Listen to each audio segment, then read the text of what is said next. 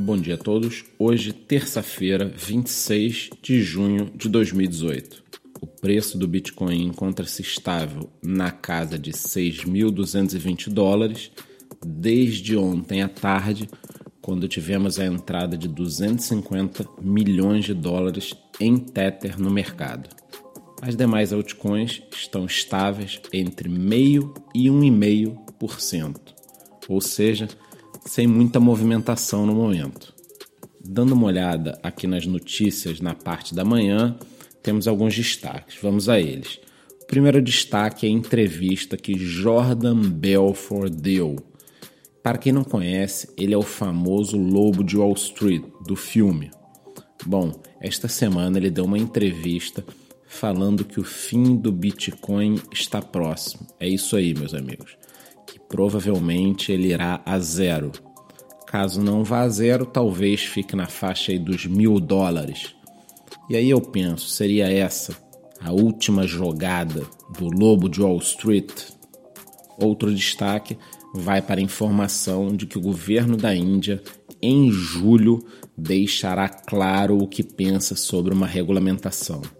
Para quem não sabe, há coisa de uns dois meses atrás tivemos um grande FUD, quando o Banco Central da Índia proibiu bancos de transacionarem com clientes que movimentavam criptomoedas e de um dia para o outro proibiu uma série de fatores.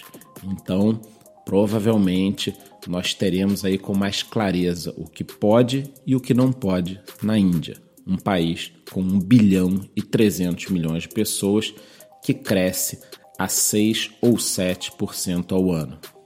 E para terminar, temos a entrevista do repórter econômico Paul Vigna do Wall Street Journal, onde ele foi perguntado o que falta para a adoção em massa do Bitcoin.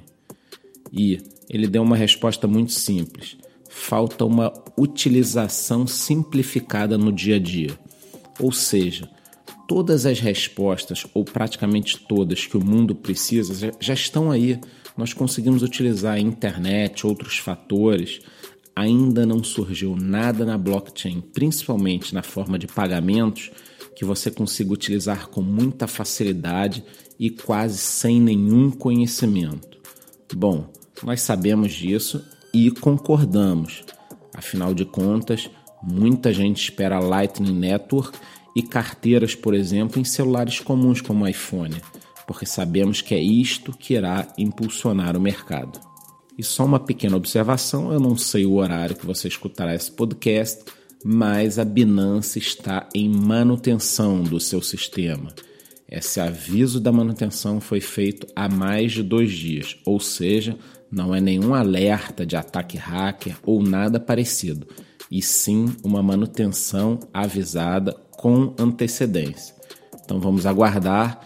Qualquer coisa, vai lá no nosso grupo do Telegram que assim que acabar a manutenção, nós avisaremos.